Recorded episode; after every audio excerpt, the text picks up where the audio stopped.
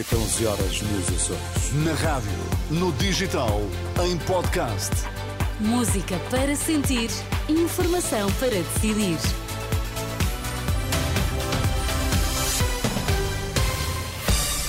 Notícias na Renascença, destaques a esta hora.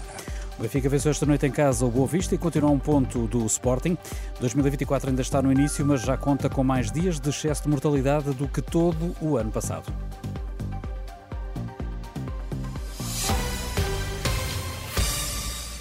Benfica bateu o Boa Vista na luz por 2-0, dois golos marcados já na segunda parte, o primeiro por Di Maria, o segundo por Marcos Leonardo. No final, Roger Schmidt era um técnico satisfeito com o trabalho da equipa. Foi uma boa noite para nós. Mostramos um bom futebol com dois golos muito bons. Tivemos muitas jogadas e ocasiões junto da grande área adversária, mas tivemos de estar sempre em alerta e bem organizados, porque o nosso adversário apostava tudo no contra-ataque. Estou muito contente com o desempenho e compromisso que os jogadores mostraram hoje. O Boa Vista só se deu por fadiga e na segunda parte esteve muito perto de marcar na luz, afirmou o técnico Ricardo Paiva. Julgo que conseguimos chegar com maior perigo, inclusive eh, tirando o lance do, gol anulado, a primeira oportunidade de gol é, é, é de facto nossa. Eh, pronto, e depois com, com o decorrer do jogo houve aqui o volumar da fadiga e nós acabamos por perder também esse, esse discernimento por razões diferentes numa parte final e eu julgo que, que se resume a, a estes fatores. No final, Benfica 2, Boa Vista 0. O Benfica reaproxima-se do Sporting, continua isolado na frente com mais um ponto. Quanto ao Futebol Clube do Porto, recebe este sábado o Moreirense a partir das 8h30 da noite, com relato aqui na Renascença. Nos primeiros 18 dias de janeiro morreram mais de 8.600 pessoas, mais 1.850 do que o esperado, isto segundo números do Sistema de Informação dos Certificados de Óbito analisados pela Renascença.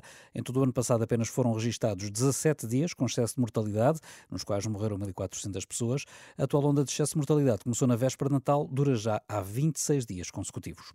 Nos próximos dias, os socialistas fecham as listas de candidatos a deputados às legislativas de março e Alexandra Leitão é apontada como hipótese para ser candidata de cabeça de lista do PS por Lisboa, Susana Medeiros Martins. Nas últimas legislativas, a ex-ministra já tinha sido cabeça de lista, mas por Santarém, e a Renascença sabe que Alexandra Leitão é um dos nomes que surge como forte hipótese para liderar agora a lista de Lisboa. Quanto a José Luís Carneiro, a Renascença sabe que mantém a expectativa de voltar a liderar a lista de candidatos a deputados do PS por Braga, repetindo o distrito por onde concorreu em 2022 também como cabeça de lista. A Renascença sabe de resto que o ministro da Administração Interna aguarda por um diálogo ou uma reunião de trabalho com Pedro Nuno Santos sobre a constituição das listas de candidatos a deputados e que, até agora, não terá tido qualquer novidade. Ainda relacionado com Lisboa, é neste momento incerto o destino que terá Duarte Cordeiro nas listas de candidatos a deputados. Fonte socialista admite que o presidente da Federação da Área Urbana de Lisboa do PS poderá por vontade própria, nem sequer integrar as listas, estando a pesar na equação o facto de o ministro do Ambiente ter sido implicado na operação Influencer e de ter visto a própria casa revistada pelas autoridades. Novidades nas listas dos candidatos a deputados por parte do Partido Socialista. Os trabalhadores do Diário de Notícias exigiram esta sexta-feira ao grupo Global Média a regularização da situação salarial até 31 de janeiro. Entretanto, decidiram avançar com pré-aviso de greve por tempo interminado. Num plenário de a redação do DN decidiu adotar um plano de luta gradual que passa por utilizar o Diário de Notícias versão online e papel como forma de luta e também colocar a manchete do site a negro durante 24 horas.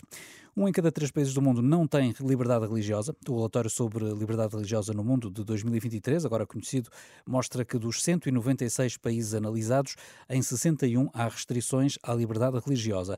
É o caso da Índia, Paquistão, Afeganistão, China, Arábia Saudita, Irão, Nigéria, Mali, Sudão, a República Democrática do Congo ou o norte de Moçambique. Portugal está fora desta lista negra, de resto, no resto dos países europeus também. Os dados exaustivos deste relatório vão ser apresentados este sábado pela Fundação Ajuda à Igreja que Sofre. A União Europeia vai ter capacidade de produzir 1 milhão e 300 mil munições até ao final do ano. A promessa do Comissário Europeu Thierry Breton, numa visita à capital da Estónia, segundo o Comissário do Mercado Interno e da Indústria, a prioridade é garantir que a maioria dos projéteis de artilharia produzidos por empresas europeias se destinem à Ucrânia.